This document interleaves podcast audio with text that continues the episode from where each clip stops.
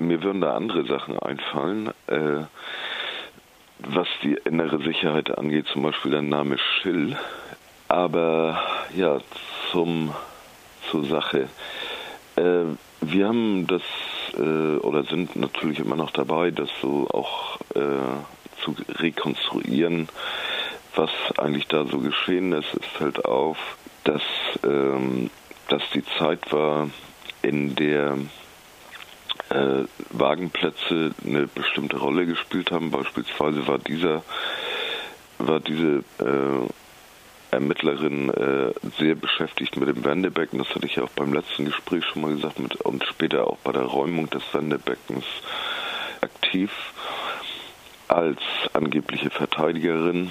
Ähm, es geht um die und ging äh, dabei um die Bekämpfung sogenannter alternativer Lebensentwürfe. Das haben wir für uns festgestellt. Äh, sie war überall dort unterwegs, wo ähm, ein äh, anderes Leben ausprobiert wurde. Zum Beispiel eben in der Wagenszene, aber ganz besonders auch in der queeren Szene.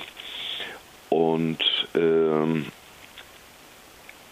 die äh, Rode Flora ist ja auch ein Ort, an dem ähm, äh, der Versuch unternommen wird, zumindest äh, andere Lebensentwürfe, andere Umgänge miteinander äh, äh, zu am Start zu haben. Heißt aber, du siehst äh, keine große terroristische Vereinigung äh, dort in Hamburg in diesem Zeitraum, die jetzt da die Ermittlungen der Bundesanwaltschaft hätten auf sich ziehen dürfen. Ja, also es ist ja oder genauer gesagt, man muss sich ja dieses Wort äh, terroristische Vereinigung ist ja der letzte Dreck, um das so zu formulieren.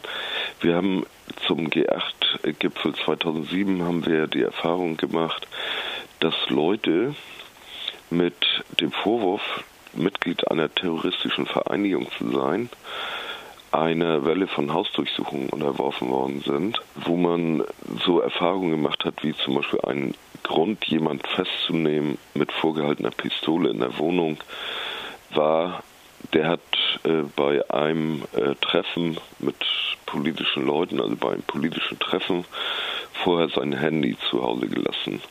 Das war ein wesentlicher Verhaftungsgrund, der damals angeführt wurde. Oder irgend so Wort wurde in seinen Schriften immer wieder gefunden.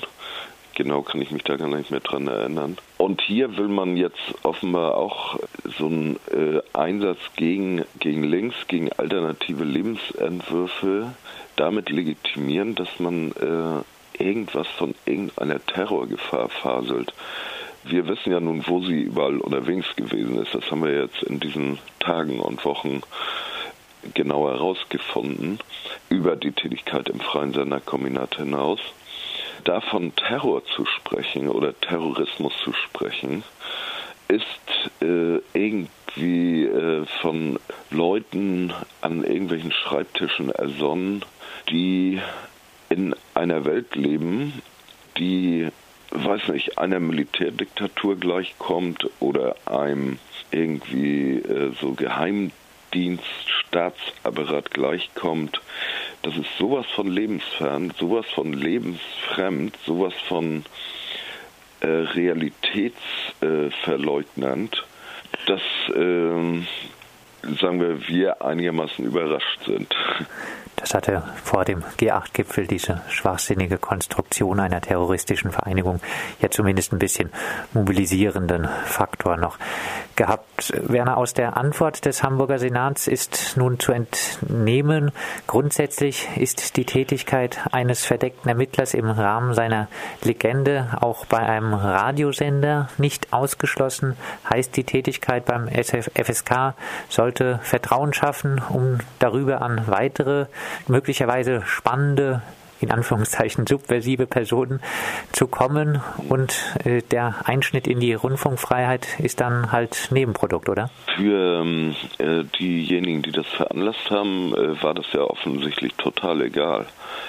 Und ähm, bei denen weiß man ja auch nicht, ob die überhaupt in irgendeiner Weise ein Gesetzesbezug haben, außer den, dass sie sich äh, äh, nicht erwischen lassen wollen oder so. Das weiß man ja alles nicht. Äh, dass das jetzt so äh, eiskalt so dahin geschrieben wird, das macht schon, befremdet schon so ein bisschen. Das äh, lässt ja auch darauf schließen, dass es eben auch jetzt noch egal ist, auch in der, äh, in der Rückschau auf äh, das Geschehen. Und es ist ja auch nicht weiter beantwortet worden. Es ist ja nur so mit einem Satz so lapidar eingestanden worden.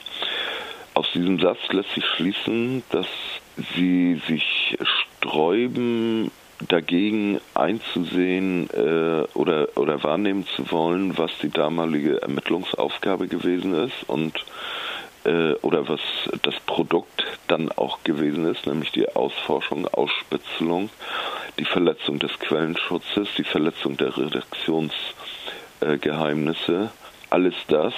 Es äh, wird so angedeutet, dass, äh, dass das so ein bisschen so der Fame-Faktor war des FSK, der dazu geführt hat, dass man sie da gerne platziert hat. Wir wissen das eigentlich gar nicht so genau, was wir davon halten sollen, weil das bleibt bei diesem einen Satz. Das wird so ganz lapidar da so hingeschrieben in äh, die Antwort, ohne da, das weiter ausgeführt zu haben. Thema Bespitzelung. Werner, du selber hast ein Sendeformat gemeinsam mit Iris Plate, damals noch Iris Schneider, gemacht. 2006 wurde der Einsatz von Iris Plate beendet. Nach Beendigung der verdeckten Maßnahmen müssen rechtlich gesehen Betroffene ja eigentlich über die Maßnahmen informiert werden. Wurdet ihr informiert? Es gab überhaupt keine Informationen. Wir waren damals eine Gruppe von über zehn Leuten, die die Redaktion des Nachmittagsmagazins für subversive Unternehmungen gebildet haben. Äh, niemand ist angesprochen oder informiert worden äh, über diese Maßnahme und auch über die Beendigung dieser Maßnahme, also genau das, was äh, du eben angesprochen hattest, was gesetzlich vorgesehen ist, das ist alles äh, übersät von Rechtsbrüchen, was äh, da geschehen ist. Glaubst du noch daran zu erfahren, was für Informationen auch von dir persönlich durch Iris Plate weitergegeben wurden? Oh ja, das werden wir alles in Erfahrung bringen. Sicher. Bitte? Achso, das war als Frage. Ob du dir da sicher bist. Ob ich mir sicher bin. Äh, ja, weil ich äh, äh, wie, wie äh, das stetige Bohren, äh, äh, da gibt irgend so einen Bezug, irgend so ein Sprichwort oder so, ähm, führt dann zu irgendwas. Mal schauen. Jetzt gibt es ja eine weitere. Also man darf ja daran erinnern, dass dieser Apparat in Ostberlin auch nicht geglaubt hat, dass seine Akten dann mal auf der Straße frei zugänglich äh, wären. Jetzt gibt es ja eine weitere Anfrage der grünen Abgeordneten Antje Möller. Sie will unter anderem wissen, welche bestimmte polizeiliche Aufgabe den Einsatz notwendig machte. Anfänglich war sie als Ermittlerin des LKA eingeschleust und nach Meinung vieler hätte sie deshalb überhaupt keine Tarnidentität haben dürfen. Dann fragt Möller, ob die verdeckte Ermittlerin Gerichtsverfahren beeinflusst hat. Sie fragt auch nach der Involvierung des Polizeipräsidenten nach der Anzahl an Wohnungen, die Iris Plate betreten hat, als verdeckte Ermittlerin und will auch nochmal wissen, sind Liebesbeziehungen aus professioneller Sicht mit dem Status einer verdeckten Ermittlerin vereinbar? Werner, was erwartest du dir von dieser Anfrage? Äh, weitere Antworten äh, und äh, weitere äh, Untersuchungen auch im Apparat. Äh, vielleicht auch eine Beendigung der Schreddervorgänge, weil andere Schredderkollegen vielleicht äh, das mitkriegen, dass dort illegal äh, Information äh, beiseite geschafft werden soll. Also sprich, dass sich in den äh, Behörden äh, vielleicht auch Leute melden, zu Wort melden, äh, und äh, sich zu erkennen geben, die vielleicht mit den Dingen befasst gewesen sind und das Bedürfnis haben, darüber auch Mitteilung zu machen der Öffentlichkeit. Ja, äh, so Schritt für Schritt und man äh, wird es halt sehen, ob es ein Aufklärungsinteresse gibt oder ob es ein Verleugnungs- und Blockadeinteresse gibt oder irgendwas dazwischen. jenseits von solchen parlamentarischen Anfragen und der eventuell dann folgenden Beantwortung, wie auch immer, wie ausführlich die auch dann immer sein wird, geht das Freie Senderkombinat auch juristisch noch gegen den Einsatz vor? Das äh, tun wir. Wir sind dabei, äh, das vorzubereiten. Äh, wir werden äh, ja eigentlich, kann man sagen, alle möglichen Klagen an den Staat bringen, einschließlich, dass die Betroffenen äh, auch ihre eigenen juristischen Schritte gehen werden, ähm, um auch auf diesem Weg äh, ja sowas zu erreichen wie solche Dinge vielleicht für die Zukunft unmöglich zu machen oder so. Wo siehst du die Verantwortlichkeiten für den verdeckten Ermittlereinsatz? Jetzt wird ja vom Senat ein bisschen auf den Generalbundesanwalt Kai Nehm verwiesen, der die Verantwortlichkeit nach einigen Monaten übernommen haben soll für den Einsatz. Trotzdem blieb Plate ja LKA-Beamtin. Wo siehst du also die Verantwortlichkeiten? Ja, letztendlich wird sich auch das äh, ja genauer herausstellen im Zuge dieses äh, Bohrens.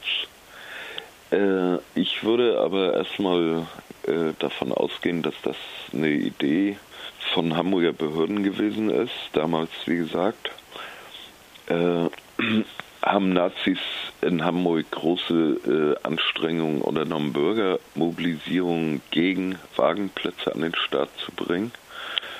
Äh, die Flora wurde permanent äh, unter agitatorisches Feuer genommen. Diese äh, vor allem Nazi-Agitation gegen äh, Wagenplätze hat dazu geführt, dass äh, tatsächlich sie mit Bürgern Hand in Hand demonstriert sind. Das ist wiederum aufgenommen worden von ja, bürgerlichen rechten Kreisen und zu einer großen Kampagne gegen Wagenplätze gemacht worden. Das war ein Jahr vor der Schöll-Regierung. Es gab den Sicherheitsdiskurs und es gab in den Polizeiapparaten dieses äh, unbedingt im unbedingten Gleichschritt mit Schill und diesen rechtspopulistischen Kräften marschieren zu wollen und zu marschieren. Insofern, das LKA in Hamburg, äh, dem ist sowas auch als Eigeninitiative auch was die gesetzesbrecherische Qualität des Vorgehens angeht, äh, unbedingt äh, zuzutrauen. So auch eine Lagebeschreibung der äh, Lage in Hamburg damals. Werner, vielleicht abschließend, an was für Konsequenzen glaubst du? Was für Konsequenzen wird der Fall haben? Der, ich, ich würde eher, ich kann da nicht an irgendwas glauben. Ich würde eher äh, dem absoluten Senat hier in Hamburg, dem derzeitigen, prognostizieren, äh, wenn äh, sich an diesen Geschichten in der Weise beteiligt wird, dass hier immer noch äh, nur halb geantwortet wird oder gar nicht geantwortet wird oder vertuscht wird, dann wird sich an der Fortführung damaliger Politiken und an der Legitimierung solcher Politiken äh, beteiligt.